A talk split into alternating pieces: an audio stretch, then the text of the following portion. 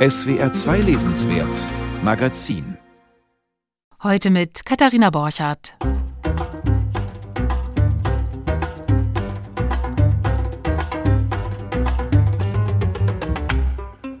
Sie war 54, er erst Mitte 20. In ihrem neuen Buch Der junge Mann erzählt Annie Ernaux von ihrer Beziehung zu einem ihrer Studenten. Prädikat scharfsinnig, wir sprechen gleich darüber. Außerdem in der Sendung neue Bücher aus und über Wien von Raffaela Edelbauer zum Beispiel. Thema Erster Weltkrieg. Und von Shelley Kupferberg, die von ihrem jüdischen Urgroßonkel erzählt. Als Gast darf ich begrüßen die Literaturwissenschaftlerin Susanne Klingenstein, die eine beeindruckende Kulturgeschichte der jiddischen Literatur geschrieben hat. Und eine kleine Lektürehilfe zum Kracher der Woche gibt es auch, nämlich zu Prinz Harrys Lebensbeichte. Aber das nur am Rande. Die Musik kommt heute vom Album Avidal meets Avidal, ein Projekt der Musiker Ome und Avi Avidal. Bass meets Mandoline.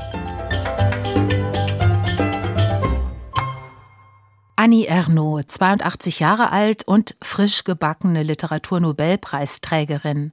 In den letzten Jahren sind auch auf Deutsch endlich all die Bücher erschienen, die sie zuerst in Frankreich und dann weltweit berühmt machten. Jetzt ist ein neues Büchlein hinzugekommen, 30 luftig bedruckte Seiten. Der junge Mann heißt es. Darin erinnert sich Annie Ernaux, wie sie einst als 54-Jährige eine Beziehung zu einem 30 Jahre jüngeren Mann einging, einem Studenten. Wir sprechen gleich darüber, doch zuerst hören wir, wie Annie Ernaux das Zusammensein erlebte. Es liest Eva Irion. Bei ihm fand ich die Unbequemlichkeit und das Provisorische, die ich selbst zu Beginn des Zusammenlebens mit meinem Mann gekannt hatte, als wir studierten. Auf den Herdplatten, deren Regler nicht funktionierte, konnte man nichts zubereiten außer Steaks, die sofort in der Pfanne anzubrennen drohten, und Nudeln oder Reis, die das Wasser unkontrolliert zum Überschwappen brachten. Im nicht einstellbaren Kühlschrank gefror der Salat im Gemüsefach. Man musste drei Pullover übereinander ziehen, um die klamme Kälte in den Räumen mit den hohen Decken und undichten Fenstern zu ertragen. Die Heizkörper bekamen die Wohnung nicht warm, trieben nur die Stromrechnung in die Höhe. Er nahm mich mit ins Büro, in den Big Ben, Cafés und Kneipen für junge Leute. Er entriss mich meiner Generation, aber ich gehörte nicht zu seiner. Seine extreme Eifersucht, er warf mir vor, ich hätte Männerbesuch gehabt, weil die Klobrille hochgeklappt war, ließ keinen Zweifel an seiner Hingabe zu und führte die abfällige Äußerung ad absurdum, die ich seinen Freunden unterstellte, wie kannst du nur mit einer Frau in der Menopause zusammen sein? Er begegnete mir mit einer Leidenschaft, wie ich sie mit 54 Jahren noch bei keinem Mann erlebt hatte. Der junge Mann, wie Annie Ernaux ihn in den 60er Jahren erlebte. Und darüber rede ich jetzt mit meiner Kollegin Christine Hartauer. Sie hat das Büchlein gelesen. Guten Tag, Frau Hartauer. Hallo, guten Tag. Ja, hier hören wir von Studentenbude und von Sex. Ähm, das ist es, was die Erzählerin an diesem jungen Mann mag. Aber was erfahren wir noch über ihn? Eigentlich nicht viel. Wir wissen nicht mal, wie er genau heißt. Ernaud kürzt seinen Namen mit A. ab. Wir wissen auch nicht, wie er aussieht. Wir erfahren auch keine intimen Details darüber, wie Ernaud den Sex mit ihm erlebt, nur dass sie eben noch nie so einen leidenschaftlichen Liebhaber gehabt habe.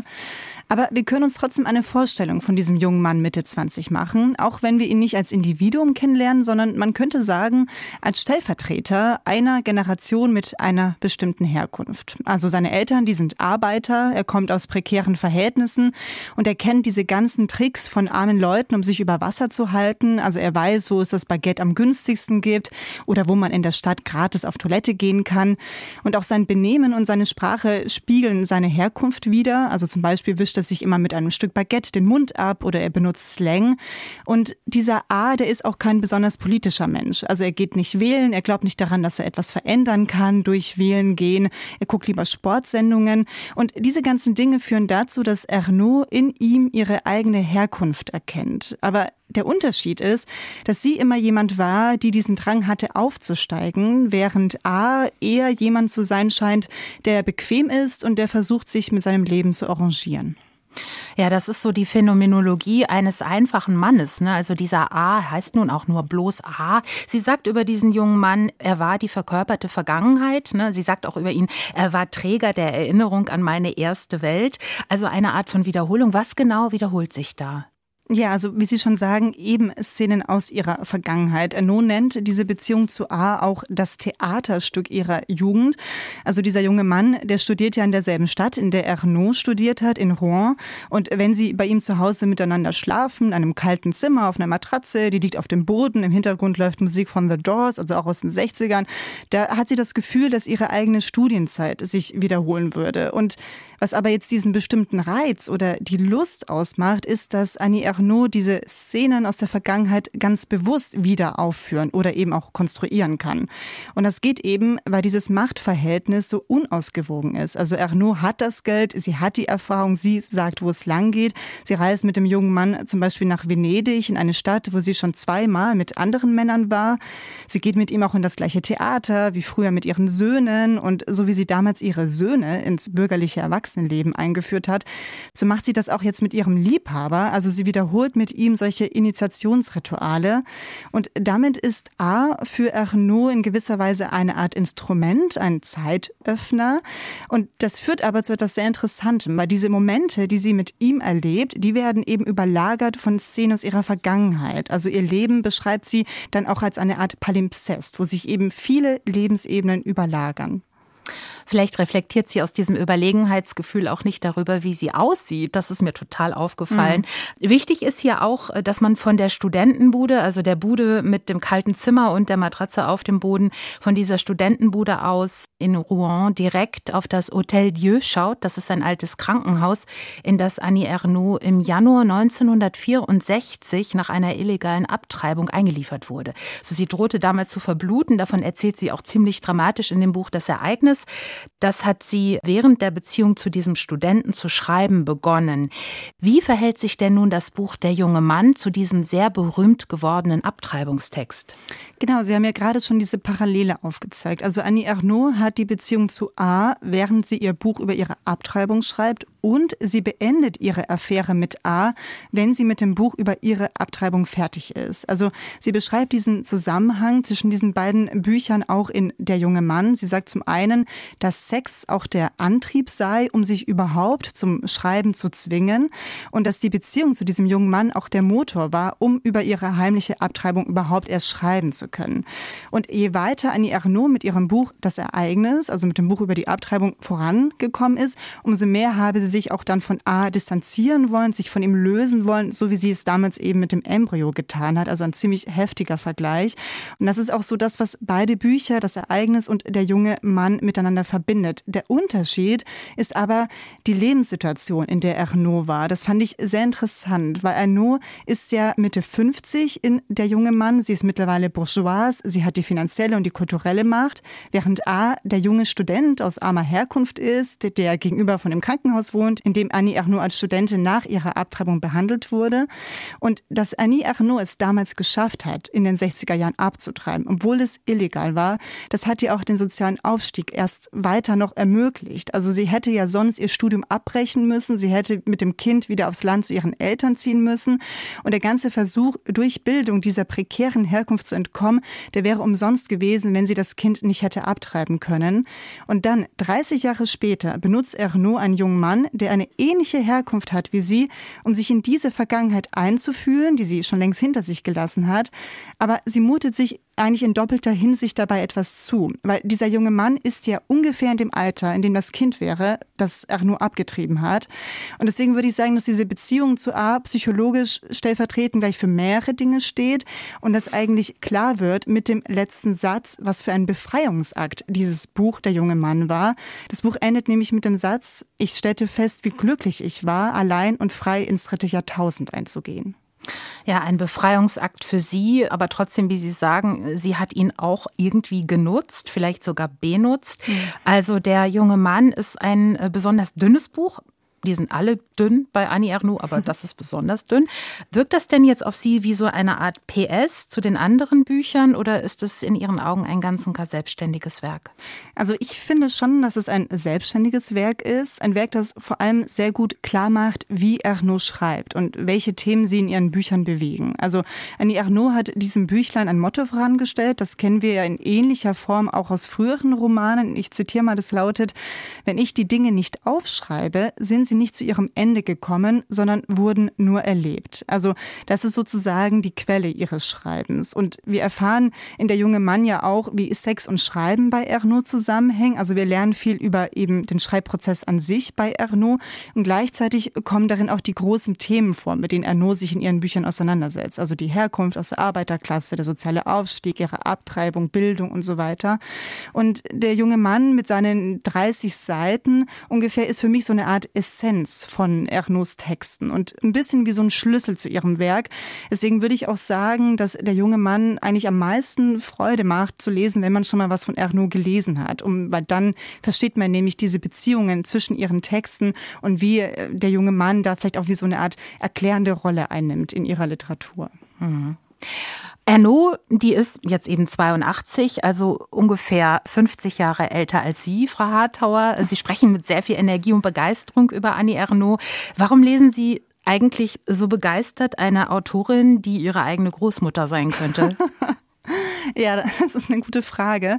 Ich lese Erno so gerne, weil sie über Themen schreibt, die ja heute auch noch Thema sind. Und es sind ja bei ihr vor allen Dingen feministische Themen. Also sie hat ja den Literaturnobelpreis letztes Jahr verliehen bekommen und sie hat in ihrer Nobelpreisrede gesagt, sie wolle mit ihrer Literatur ihren Zorn ausdrücken, ihre Wut darüber, wie Frauen diskriminiert werden.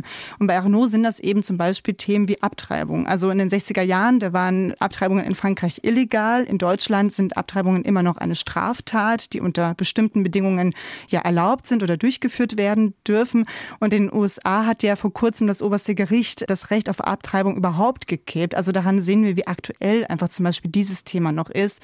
Oder der junge Mann. Also das Buch war ja ein Riesenskandal letztes Jahr, als es in Frankreich im Sommer erschienen ist. Dabei ist dieser Text ja überhaupt nicht explizit. Und ich glaube, der Skandal war, dass eben eine ältere Frau es wagt, dieses Verhältnis zu einem viel jüngeren Mann öffentlich zu machen und dass sie sich dafür auch nicht schämt oder dass sie keine Reue spürt. Und Ernaud hat auch in ihrer Rede gesagt, sagt, wenn dieses Unaussprechliche ans Licht gebracht wird, dann ist es politisch. Und deswegen lese ich ihre Bücher so gerne, weil sie das eben auf eine sehr nüchterne und analysierende Art tut, eben über diese privaten Themen zu schreiben. Aber sie ordnet sie immer in so einen gesellschaftlichen, politischen und auch eben feministischen Kontext ein. Und ich finde, das macht ihre Bücher so zeitlos und eben auch für ja, alle Generationen interessant. Da stimme ich Ihnen uneingeschränkt zu. Ich lese Annie Ernaux auch mit großer Begeisterung. Christine Hartauer, vielen Dank für das Gespräch. Gerne. Und wir sprachen über das neueste Buch oder vielleicht eher Büchlein von Annie Ernaux. Der junge Mann heißt es und Sonja Fink hat es aus dem Französischen übersetzt. Erschienen ist es bei Surkamp und ebenfalls herausgekommen ist erst kürzlich der Film Die Super Acht Jahre mit privaten Filmaufnahmen von Annie Ernaux. Die kann man gelegentlich noch in Programmkinos sehen, muss man ein bisschen suchen, aber mit etwas Glück findet man sie. Sie finden eine Rezension zu diesem Film auch auf unserer Website swr2.de.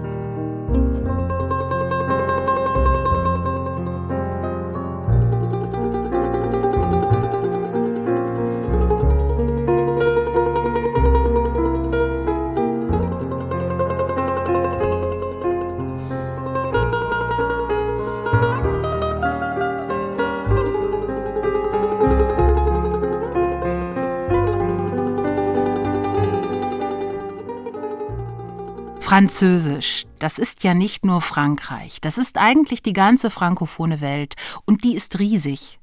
Allein in Afrika sind es 30 Staaten, die sich frankophon nennen. Der Kongo zum Beispiel, Togo oder auch Marokko. Womit wir auch schon bei Driss Schreibi sind, so schnell kann's gehen.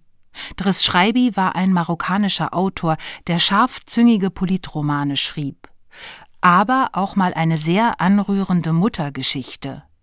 Die Zivilisation Mutter heißt das Buch. Und das wird Ihnen jetzt empfohlen, denn wir fragen ja regelmäßig Autorinnen und Autoren, welche Bücher für sie persönlich besonders wichtig waren. Und wen ich für diese Sendung gefragt habe, das hören Sie jetzt. Mein Name ist Mohammed Amjahed, ich bin Buchautor und äh, habe mitgebracht das Buch Zivilisation Mutter vom frankophonen marokkanischen Autor Driss Schreibi.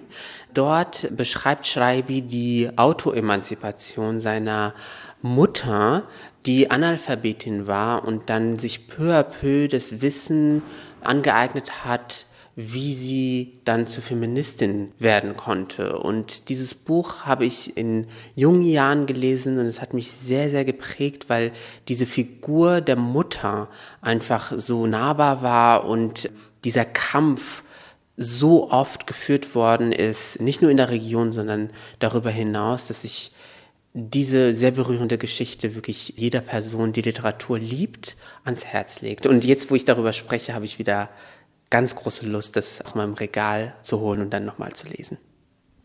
Also Zivilisation Mutter von Driss Schreibi hat mich auf jeden Fall geprägt in der Art und Weise, wie ich Let's Talk About Sex Habibi, mein neuestes Buch, dann erdacht und geschrieben habe, indem ich da auch meine eigenen Mutter, die auch so eine Art Autoemanzipation durchgegangen ist, dann auch ja zu Wort kommen lasse. Und so haben aber sehr, sehr viele Autorinnen aus Nordafrika mich auch im Denken, in der Recherche und im Aufschreiben geprägt. Und Driss Schreibi ist einfach auch so, so lustig. Also man lacht wirklich sehr, sehr herzhaft an vielen Stellen. Eine kleine Stehgreif-Laudatio von Mohammed Amjahid auf Driss Schreibi. Die Zivilisation Mutter heißt Schreibis Roman. Er erschien 2009 im Unionsverlag und ist immer noch in einer günstigen Taschenbuchausgabe zu bekommen. Aus dem Französischen übersetzt von Heldgard Rost. Ja, und Mohammed Amjahids eigenes neues Buch heißt Let's Talk About Sex, Habibi. Ich habe dazu mit ihm neulich ein längeres Gespräch geführt. Wenn Sie Lust haben, Sie finden es auf unserer Homepage swr2.de und in der ARD Audiothek.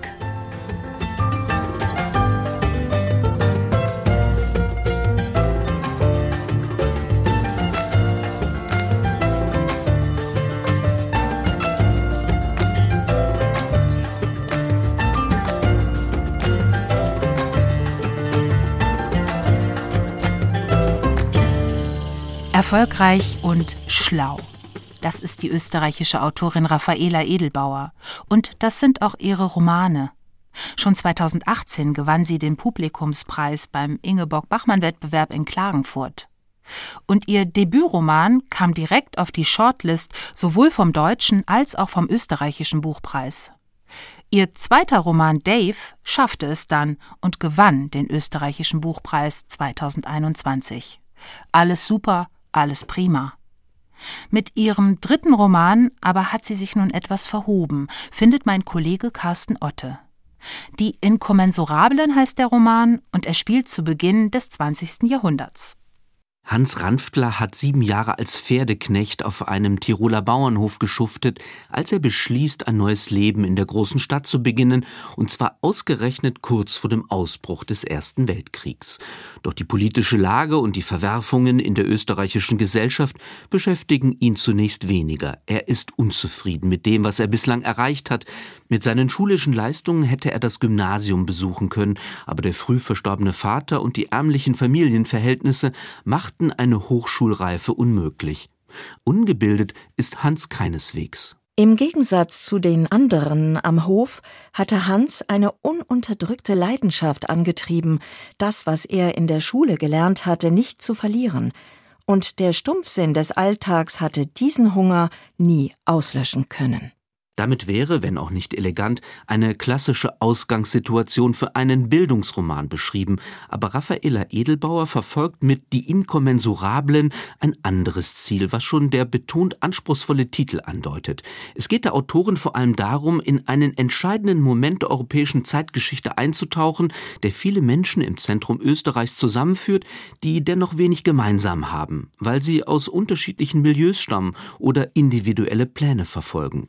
Hans Hans möchte sich nicht nur von der ländlichen Frohen befreien, er sucht auch eine Erklärung für ein Phänomen, das ihn seit Kindertagen umtreibt. Manchmal kommen ihm Gedanken, die kurz darauf von anderen ausgesprochen werden. In der Zeitung hat er eine Anzeige der Psychoanalytikerin Helene Hiresch gefunden, die er in der Hauptstadt des siechenden Habsburger Reichs umgehend aufsucht. Ich bin nach Wien gekommen, weil ich eine Gabe habe, an deren Beschreibung Sie und an deren Ergründung ich größtes Interesse habe. Das ist mal eine Ansage für einen Pferdeknecht, mag man sich denken, aber in diesem Roman wird ohnehin gesprochen, wie die meisten Menschen selbst zu Beginn des 20. Jahrhunderts nicht geschrieben haben. Die Analytikerin Cheresch interessiert sich für dieses, wie sie sagt, Gedankenecho zwar nicht übermäßig, aber sie bietet Hans, der nicht mal ein Honorar zahlen kann, dann doch einen Termin an. So lernt der Protagonist bald zwei junge Leute aus dem Umfeld der Analytikerin kennen. Zum einen den snobistischen Adligen Adam Jesensky, der auf Wunsch des Vaters in den Krieg geschickt wird. Zum anderen Clara Nemitsch. Sie kommt wie Hans aus einfachsten Verhältnissen und hat es mit Helenes finanzieller Unterstützung geschafft, als eine der ersten Frauen in Wien ein Mathematikstudium zu absolvieren. Ihre Promotion befasst sich passenderweise mit dem Thema der Inkommensurabilität, also mit Zahlen, die in keinem rechnerischen Verhältnis stehen, indem sie zum Beispiel keinen gemeinsamen Teiler haben. Abstrakt sind Claras Formulierungen aber auch, wenn sie mit Adam über den bevorstehenden Krieg streitet. Du hypostasierst da etwas zu einem Ideal, das für viele zu einer sehr weltlichen Realität werden wird. Es werden nicht viele Menschen sterben, Adam. Das zu beschönigen ist nicht sittlich. Tatsächlich werden Clara, Hans und Adam in nur wenigen Stunden eine ganze Reihe von Orten im Untergrund der Stadt aufsuchen, in denen es alles andere als sittlich zugeht. Jedenfalls für die Maßstäbe eines Tiroler Bauernjungen. Hans konnte seine Wut nicht mehr im Zaum halten. Männer griffen anderen Männern ans Gesäß, und dazwischen bevölkerten seltsam geschminkte Halbweltweibchen das Parkett.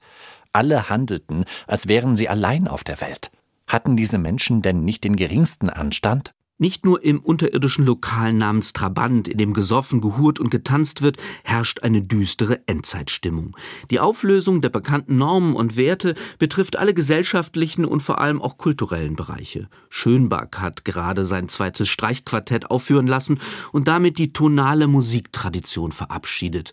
Das angestammte Publikum ist empört, die Jungen aber feiern den visionären Komponisten. Etwas schulmeisterlich heißt es bei Raffaella Edelbauer. Genau dieser Sinn für das Inkommensurable hatte sich in den Jugendlichen manifestiert, die während jener visionären Konzerte applaudiert hatten. Dieser Roman ist ein widersprüchlicher Mischtext. Es handelt sich einerseits um ein literarhistorisches Wimmelbild, das die Wiener Stimmungslage in jenen Stunden vor dem 31. Juli 1914 einzufangen versucht. Andererseits liest sich das Buch wie eine Karikatur dieser Krisenzeit, was nicht zuletzt am seltsamen Gelehrtenjargon liegt, in dem nahezu alle Figuren immerfort parlieren. Es ist nicht leicht, den inhaltlichen und ästhetischen Fokus des Buchs zu bestimmen, in dem alles möglichst inkommensurabel daherkommen soll. Einen neuen Blick auf jene fatale Epoche der europäischen Geschichte, der über den aktuellen Forschungsstand hinausgeht, liefert der Roman meines Wissens nicht. Es handelt sich gewiss um eine redliche Rechercheleistung, aber die vielen Aspekte führen auch zu einer gewissen Oberflächlichkeit. Möchte Raffaela Edelbauer vor allem witzig sein? Die intellektuellen Kunstsätze mit ausgefallenen Fremdwörtern mögen anfangs noch irritieren oder vielleicht auch amüsieren, doch auf Dauer ermüdet die gedrechselte Sprache, zumal man das Stilmittel auch aus Edelbauers Vorgängerroman Dave kennt, in dem eine durch künstliche Intelligenz kontrollierte und bizarr isolierte Welt erzählt wird. In beiden Texten soll das Unwirkliche der Situation sprachlich abgebildet werden, doch in den Inkommensurablen funktioniert diese Ästhetik nicht. Manche Formulierungen sind nun so offensichtlich gekünstelt, dass es nicht komisch, sondern peinlich wird. Gegen vier Uhr hatte die Novität der Situation sich abgenützt. Der Roman ist nicht nur sprachlich übersteuert, sondern auch inhaltlich überfrachtet. Es geht um Mathematik und Musiktheorie, um Klassenkampf und Konservatismus, um Freiheit und Fiktion, um Krieg und Frieden, aber unterm Strich bleibt nur wenig Erkenntnis und der Eindruck, viele ungelenke Dialogsätze gelesen zu haben. Der Roman, die Inkommensurablen, scheitert leider an seinen maßlosen Ansprüchen. Nicht so glücklich mit Raffaela Edelbauers neuem Roman Mein Kollege Carsten Otte. Der Roman heißt Die Inkommensurablen und er erscheint im Verlag Klettkotter.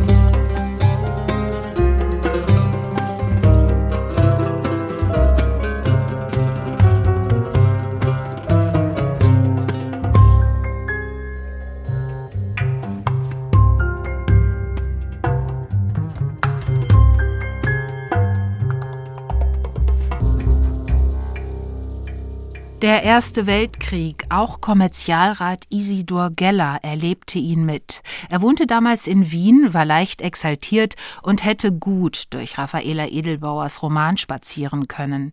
Allein, es hat Isidor Geller wirklich gegeben. Er war der Urgroßonkel der Berliner Journalistin Shelley Kupferberg, deren Urgroßeltern und Großeltern sich vor den Nazis nach Palästina, später Israel retten konnten. Ihre Eltern wurden dort geboren und sie selbst auch im Jahr 1974 in Tel Aviv. Doch es zog die Eltern in den 70ern nach Deutschland, nach West-Berlin. Dort wuchs Shelley Kupferberg auf und dort lebt sie noch heute. Eigentlich ist sie Journalistin, doch als sie anfing, zu ihrem Urgroßonkel Isidor zu recherchieren, da wurde aus den Funden ein Roman. Eva Kanowski hat Isidor gelesen. Es war eine Entdeckung für die Berliner Journalistin Shelley Kupferberg, als sie auf dem Dachboden ein Bündel Briefe ihres jüdischen Großvaters Walter fand. Er hatte Nazi-Österreich 1938 verlassen und sich in Palästina angesiedelt. 1956 kehrte er für zwei Monate nach Wien zurück. Er wollte ausloten, ob eine endgültige Rückkehr möglich wäre. Wieder in seiner geliebten Stadt schrieb er seiner Frau jeden zweiten Tag einen Brief. Darin erzählt er auch von seinem Onkel Isidor, der einst ein angesehener Kommerzialrat in Wien war. Diese Briefe sind der Anlass für Kupferberg, ihrem Urgroßonkel Isidor intensiver nachzuspüren. In Gesprächen mit ihren Großeltern, in Archiven oder bei Behörden wie dem österreichischen Bundesdenkmalamt sowie auf dem Friedhof. Nach diesen einleitenden Erklärungen tritt die recherchierende Journalistin zurück und wird zur auktorialen Erzählerin.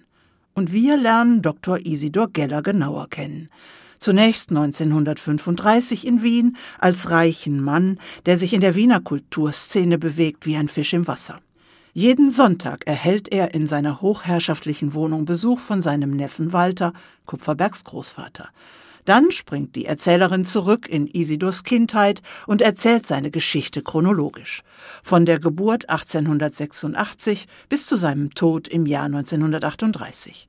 Sie verzichtet dabei auf Fußnoten oder Zitate und wählt die Form des biografischen Romans. Sie nimmt sich die Freiheit, manche Szenen ein wenig auszufabulieren, aber nicht so viel, dass es der Glaubwürdigkeit schadete. Isidor stammt aus einer Kleinstadt nahe Lviv, das damals Lemberg hieß und nicht zur Ukraine, sondern zur österreich-ungarischen Habsburger Monarchie gehörte. Er hieß damals Israel mit Vornamen und war eines von fünf Kindern einer armen, strenggläubigen jüdischen Familie. Als sein älterer Bruder David 1905 nach Wien zog, folgte er ihm, um dort zu studieren. Um nicht als Jude erkannt zu werden, änderte er rasch seinen Vornamen. Der Name Israel könnte seiner Karriere im Wege stehen, vermutete er. Lange vor der Machtergreifung der Nationalsozialisten spürte Isidor den Antisemitismus in Wien.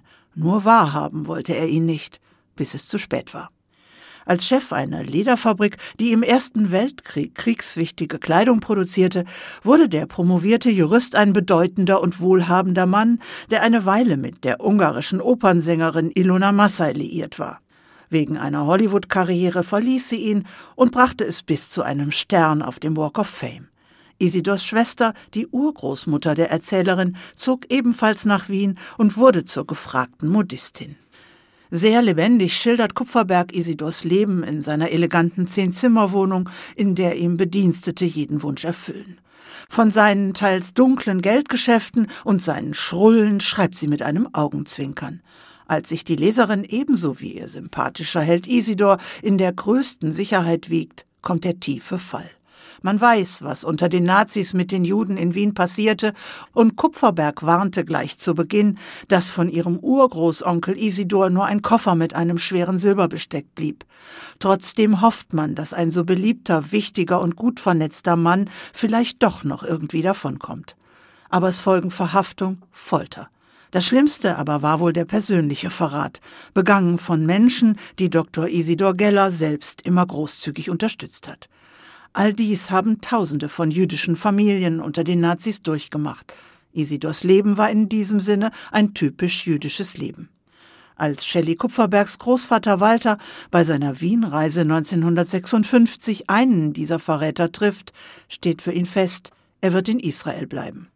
Shelley Kupferbergs Buch Isidor ein jüdisches Leben ist von erschütternder Intensität. Das liegt zum einen an dem Unfassbaren, das Kommerzialrat Isidor Geller und seine Familie nach dem Anschluss Österreichs an Nazi-Deutschland 1938 erdulden mussten. Doch es liegt auch daran, dass Kupferberg sich über weite Strecken für die Romanform entschieden hat. Besonders gut gelingt es ihr, Atmosphäre zu schaffen. Zunächst von Wohlstand und gesellschaftlicher Anerkennung und dann von Elend und Verzweiflung. Das macht das Buch so aufwühlend. Isidor ein jüdisches Leben ist ein wichtiges Buch, weil es zeigt, wie schnell in einem demokratischen System die Stimmung umschlagen und einer blutrünstigen Diktatur den Weg ebnen kann.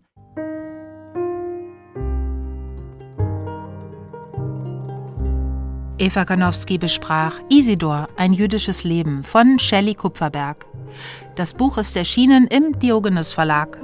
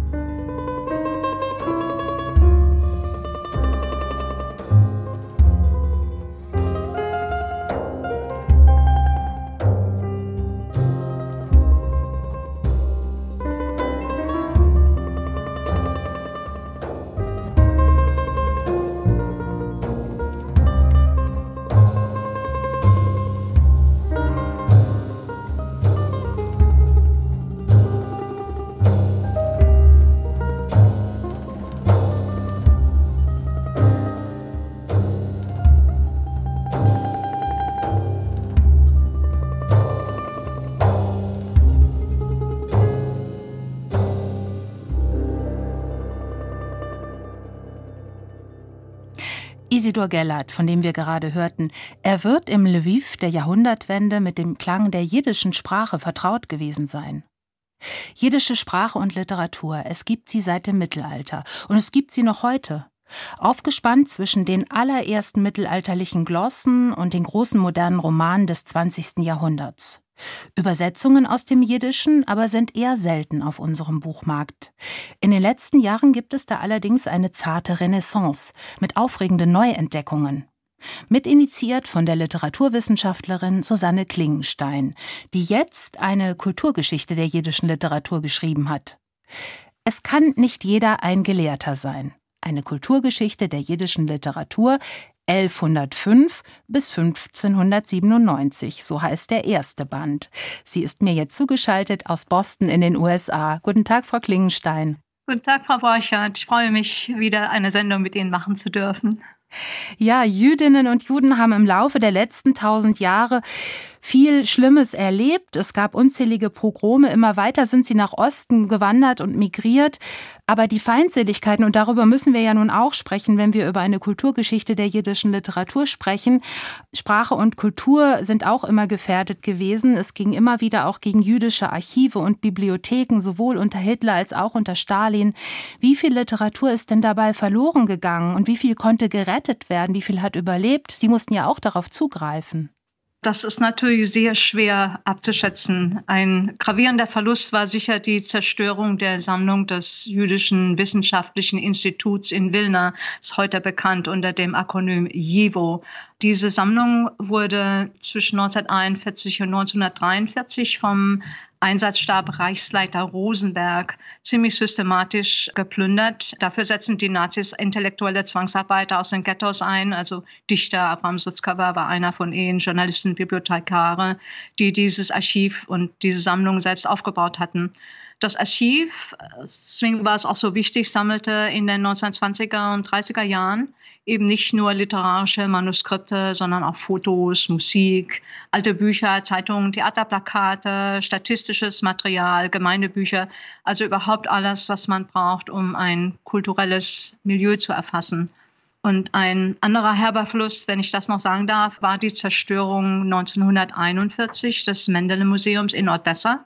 Dieses Museum, das war für mich natürlich besonders wichtig, verwahrte den gesamten Nachlass des großen Schriftstellers Schulem Jankev Abramowitsch auf, über den ich mal geforscht habe. Er war der Begründer der modernen jüdischen Literatur, wohnte 30 Jahre lang seit 1848 in Odessa und bei ihm verkehrten alle Schriftsteller. Also der Verlust dieses Nachlasses und dieser Papiere macht das natürlich ungeheuer schwer, sein Leben und sein soziales Umfeld zu rekonstruieren.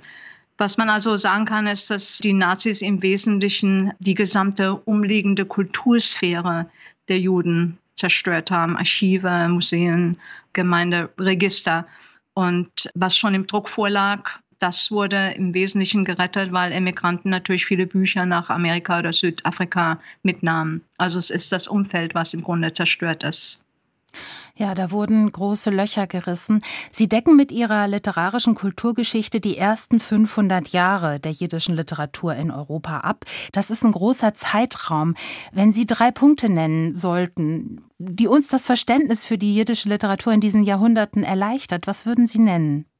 Uh, also der erste Punkt, es wurde in allen jüdischen Siedlungen in Europa immer sehr schnell in der Sprache der Region erzählt. Äh, Juden bemühten sich sofort, die Sprache ihrer Umwelt zu verstehen und zu schreiben, allerdings immer in hebräischen Buchstaben. Wir haben Dokumente aus dem 14. Jahrhundert, die in Köln und in Kairo gefunden wurden, die zeigen, dass Juden schon vor 1349 mit der deutschen Literatur des Hochmittelalters vertraut waren und sie für ihr eigenes Publikum umdichteten. Also Juden waren immer an der Literatur ihrer Umgebung interessiert und adaptierten sie. Ein zweiter Punkt wäre, im Verlauf des 15. Jahrhunderts wurden fast alle Juden aus deutschen Landen vertrieben und ließen sich mehrheitlich in Norditalien nieder. Und dort druckten sie für christliche Verleger, weil Juden natürlich keine Offizien äh, besitzen durften, hebräische Bücher und auf eigene Rechnung abends sozusagen jiddische Bücher für die große Exilgemeinde in Italien, so dass man sagen kann, dass jiddische Literatur ihren ersten großen Produktionsschub im Exil erhielt. Wer im Exil wohnt, braucht Literatur in der heimischen Sprache. Und ein dritter Punkt wäre, jüdische Literatur diente sowohl zur Unterhaltung als auch für den kulturellen Zusammenhalt. Also es gab witzige Erzählungen, Fabel- und Ritterromane, aber es gab eben auch, standen jüdische Bücher, die die Gesetze und das konkrete jüdische Verhalten erklären. Also wie beachtet man den Sabbat, wie bereitet man die Speisen zu, wie kleidet man sich, wie sagt man die Gebete. Also es ist der Zusammenhalt Einerseits natürlich die Unterhaltung, andererseits ist es der Zusammenhang der jüdischen Gemeinde, der durch jüdische Bücher im Verlauf des 16. Jahrhunderts extrem gefördert wird. Und der jüdische Zusammenhalt ist natürlich wichtig, weil die Juden so weit verstreut voneinander weg wohnten. Ja, der Buchdruck war wirklich ein Katalysator. Er war auch stark im deutschsprachigen Südwesten, nicht wahr? Also in Isny und in Konstanz zum Beispiel, aber auch in Zürich, in Basel und in Freiburg wurde Jiddisches gedruckt. Welcher der Texte, die Sie vorstellen in Ihrer Kulturgeschichte, hat Sie denn besonders begeistert und warum? Ach, Qual der Wahl mhm. in, einer, in einer Handschrift aus dem 1382, die in Kairo gefunden wurde, in einer Genießer, also wo abgelegte Schriften aufbewahrt wurden, weil sie vielleicht den Namen Gottes enthielten. Also in dieser besonderen Handschrift, die heißt der Cambridge Codex, gefiel mir besonders gut eine ins politische gewendete Fabel von einem kranken Löwen, also ein alter Despot, an dem sich die Tiere rächen. Und außerdem gefiel mir eine sehr witzige Variante der Erzählung vom biblischen Josef, der sich nicht verführen lässt. Und das Besondere an dieser jüdischen Variante von 1382 ist, dass sie aus der Sicht der ägyptischen Frauen erzählt wird. Außerdem gefällt mir sehr gut oder liebe ich besonders eine Sammlung von Fuchsfabeln, die 1583 in Freiburg gedruckt wurde, weil sie unglaublich genial gereimt ist. Ein Autor, der aus Metz stammte und eine besondere Liebe zur jüdischen Sprache entwickelte. Und dann da ist natürlich noch der gereimte Ritterroman Bovo Dantona von Elia Levita, der schon 1507 in Padua entstand, aber eben erst 1541 in Isny im Allgäu gedruckt werden konnte. Und von diesem Buch gibt es nur ein einziges Exemplar und das liegt in der Zentralbibliothek in Zürich. Mhm. Also Fabeln, Ritterroman und all das, auch weltliche Literatur ziemlich viel, ne? Ja, sehr viel. Ja, Sie decken 500 Jahre ab und das letzte Kapitel in Ihrer Literaturgeschichte, die ja chronologisch angelegt ist, ist dann dem Buchdruck in Krakau gewidmet. Dann sind wir schon im späten 16. Jahrhundert. Das ist jetzt hier im Gespräch ein ziemlicher historischer Ritt. Damals lebten schon viele Juden in Osteuropa. Jiddisch war Verkehrssprache unter ihnen, also den Juden in Polen, in Litauen, aber auch in den angrenzenden Gebieten. Wie stand es Ende des 16. Jahrhunderts, wenn Ihr Buch endet, um die jiddische Literatur? Also ab Mitte des 16. Jahrhunderts wird es ja auch in Italien für die Juden sehr schwierig und viele ziehen dann, wie Sie schon sagten, weiter nach Polen und Litauen, wo Juden an ihrer Variante des Deutschen festhalten. Und aus dieser Variante entsteht dann, was wir später das Jiddische nennen. Äh, in Polen-Litauen entsteht ab dem ab der Mitte des 16. Jahrhunderts auch eine ganz neue Art von jüdischer Kultur. Es ist sehr viel insularer, als es in den deutschen und italienischen Landen je gewesen war, weil der Kontakt zur slawischsprachigen Umwelt aus sehr vielen Gründen sehr viel schwieriger ist. In Prag allerdings, das unter Rudolf II. dann Residenzstadt wird, entsteht ein recht freies jüdisches Leben und dort entsteht dann auch, und das ist wohl die Neuerung, erstmals eine jüdische Lyrik von Frauen und für Frauen und es entstehen bedeutende Werke der Geschichtsschreibung und dann auch die ersten, die ersten Schauspiele, die ersten Theaterspiele, die ersten Purim-Stücke. Literatur lebt nie ohne Kontext, das hört man schon deutlich heraus. Die kulturelle Einbettung war Ihnen also besonders wichtig, deswegen haben Sie Ihr Buch auch eine Kulturgeschichte der jiddischen Literatur genannt, oder? Ja, also ich glaube, das Geheimnis ist eigentlich, dass ich mich im Grunde nicht so sehr für die Texte selbst interessiere, weil sie uns ja doch im Prinzip äh, relativ fern liegen. Ich lese ja auch lieber einen Roman von heute als eine Fabel aus dem 14. Jahrhundert. Was mich wirklich interessiert und worum es wirklich in diesem Buch geht, ist, wer jüdische Literatur wann, wo und warum schrieb und wer sie druckte, mhm. was ja eine echte Investition darstellte, weil Papier ja unglaublich teuer war. Und mir geht es auch darum, welches Publikum stellte der Drucker oder die Druckerin sich vor. Es gab auch sehr viele Frauen, die druckten, wenn der Mann gestorben ist, dann übernahm die Witwe normalerweise den Verlag. Und es geht mir im Grunde um ein Erfassen eines Teils der jüdischen Buchkultur, die bislang in anderen Darstellungen unter den Tisch gefallen ist. Und ich interessiere mich im Grunde mehr für die Drucker und ihre Lebensumstände und die Materialität der Bücher, für das Papier, für den Druck, für die Gestaltung, als für die Form der Texte, die sie druckten. Und darum ist mein Unternehmen eigentlich mehr eine Buch- und darum Kulturgeschichte als eine Literaturgeschichte. Sie selbst, Frau Klingenstein, Sie stammen aus dem deutschen Südwesten. Sie sind 1959 in Baden-Baden geboren, aufgewachsen in Mannheim. Sie gingen schon als Studentin in die USA. Da leben Sie seit 1987 in Boston. Dort arbeiten Sie auch. Und ist das nun ein wissenschaftlicher Vorteil, in den USA über Jiddisch zu forschen, oder ist das eher ein Nachteil? Also ich denke natürlich, dass es ein Vorteil ist, in Amerika über Jüdisch zu forschen, weil es dort noch eine sehr lebendige jüdische und auch jiddische Welt gibt und außerdem sehr, sehr viele junge Forscher und herausragende Bibliotheken mit tollen Sammlungen zur älteren und neueren jiddischen Literatur. Zum Teil stammen die Bücher natürlich auch aus den Nachlässen von Emigranten. Und meine eigene Uni, Harvard University, ist da sehr gut bestückt. Außerdem hatten Yale University und das Jewish Theological Seminary in New York sehr, sehr viele seltene jüdische Bücher, die mir natürlich alle zugänglich sind. Und weitere große Schätze liegen in der Nationalbibliothek Israels in Jerusalem. Allerdings muss ich sagen, dass ich für diesen ersten Band der Kulturgeschichte im Wesentlichen die Bestände der Universitätsbibliotheken von Oxford, Basel und Zürich benutzt habe und natürlich auch die großartigen Bestände der Bayerischen Staatsbibliothek in München. Also die waren für diesen ersten Band am wichtigsten. Und außerdem sind vier Privatsammler in Zürich und London eingesprungen und haben mir ein paar Bücher zur Verfügung gestellt. Mhm. Trotzdem ist Ihr Buch umfangreich geworden. Es umfasst aber ja nun auch 500 Jahre, also das erste Viertel der jiddischen Literatur, so schreiben Sie. Und Sie sagen auch, weitere Bände werden folgen. Wo geht es denn nun für Sie weiter? Also das nächste Projekt sind die Jahre 1600 bis 1800. Das klingt auch sehr weit weg, aber es ist einfach auch wahnsinnig spannend. Und in diesen 200 Jahren ändert sich für die Juden sehr viel. Amsterdam wird das große Buchdruckzentrum. Prag wird die größte jüdische Stadt nördlich der Alpen. Die Frauen schaffen ihre eigene Literatur. Christen interessieren sich jetzt für jüdische Gebräuche und daraus entstehen um 1700 etwa die ersten Kompendien des Antisemitismus. Moses Mendelssohn empfiehlt den Juden vom Jüdischen ins Deutsche zu wechseln und in Galizien und in der Ukraine entsteht der Hasidismus, für den Jiddisch eine wichtige literarische Sprache ist. Also im nächsten Band ist sehr viel los. Ich bin schon gespannt auf die Frauen, denn Sie haben bislang ja vor allen Dingen äh, Männer übersetzt, wenn ich es richtig gesehen habe. Also Sholem Yankev Abramowitsch zum Beispiel oder auch Chaim Grade. Das ist jiddische Literatur des 19. und 20. Jahrhunderts. Jetzt kommt Ihre literarische Kulturgeschichte dazu. Sie heben damit, ist mein Eindruck, das Jiddische wieder ganz neu ins Bewusstsein von uns deutschen Leserinnen und Lesern. Wollen Sie denn auch, dass wir die jiddische Literatur als eine, ja, ich sag mal, wichtige europäische Literatur neu entdecken? Also für uns Juden ist die jüdische Literatur natürlich schon sehr lange ein Teil der europäischen Literatur, sogar ein Teil der Weltliteratur.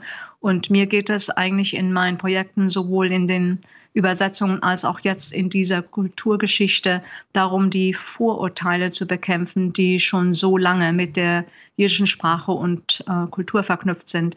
In Deutschland, das merke ich immer wieder auch bei Lesungen und wenn Leute mich ansprechen oder auf Fragen antworten, kursieren ja immer noch diese ganz schrecklichen Witzbücher von Salzia Landmann, die sehr lange den Eindruck, äh, den die Deutschen vom Klang der jiddischen Sprache haben oder auch Konzepte des Jiddischen geprägt haben. Und man denkt gewöhnlich, das Jiddisch hätte erst in Osteuropa angefangen und ich zeige ihm jetzt, was vorher war und wie die von Juden gesprochene Variante des Deutschen ab etwa 1500 in Osteuropa ankam.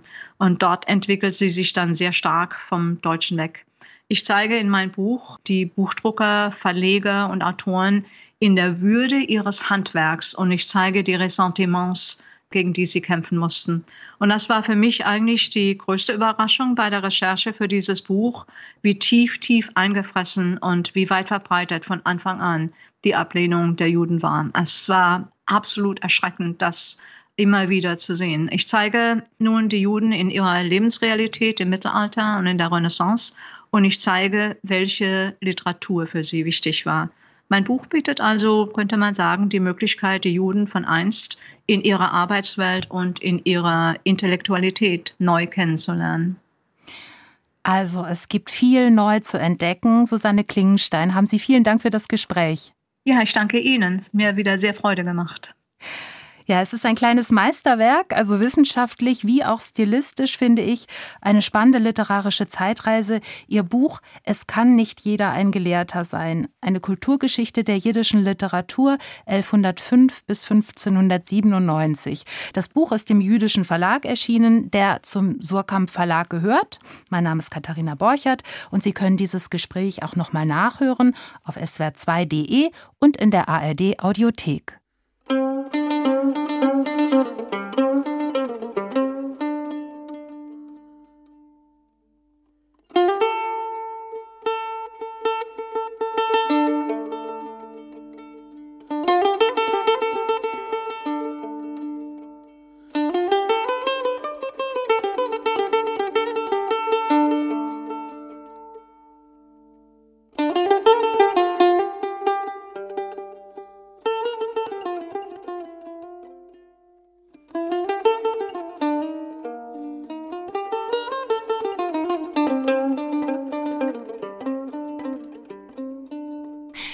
Reserve, so heißt sicherlich der Kracher der Woche. Der Buchhandel jubiliert. Schon jetzt flutschen die Exemplare nur so über die Theken. Interessant, wie da jemand einen medialen Frontalangriff auf die eigene Familie fährt. Und dabei auch das gute alte Buch einsetzt. Beeindruckend schnell geschrieben, mit Hilfe eines Ghostwriters des amerikanischen Journalisten John Joseph Mooringer. Auf Englisch sind 416 Seiten herausgekommen, im buchstabenreicheren Deutsch sind es dann gleich mal 100 Seiten mehr. Das Buch erscheint auf einen Schlag in 16 Sprachen, die Übersetzer waren also unfassbar schnell. Den äh, ganzen Gossip will ich hier nicht nochmal wiederholen, den kennen wir, glaube ich, schon zur Genüge, aber ich will gerne ein paar Worte dazu sagen, wie man das Buch lesen kann.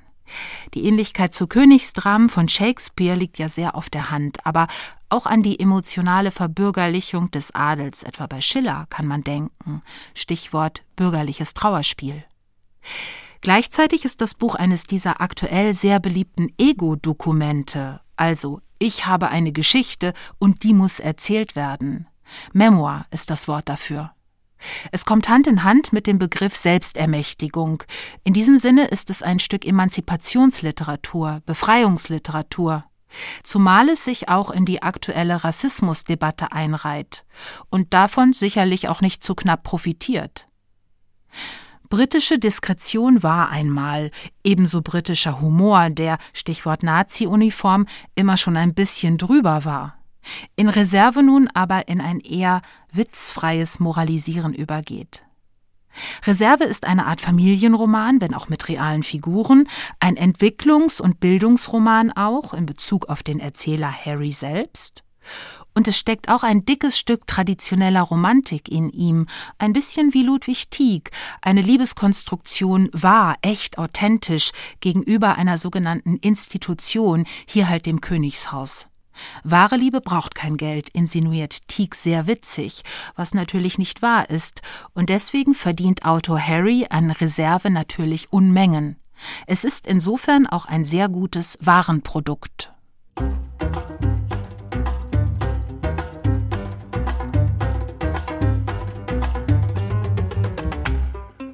Das war das Lesenswert Magazin, eine Stunde vollgepackt mit neuen Büchern. Die kann man natürlich alle kaufen, aber man findet sie auch in der Bücherei. Und wenn mal eins fehlt, nimmt jede Bücherei auch Anschaffungsvorschläge entgegen. Machen Sie davon ruhig Gebrauch. Heute besprachen wir Der junge Mann, ein neues schmales Büchlein von Annie Ernaux, erschienen im Surkamp Verlag. Und Die Inkommensurablen von Raffaela Edelbauer, Verlag Klett-Cotta.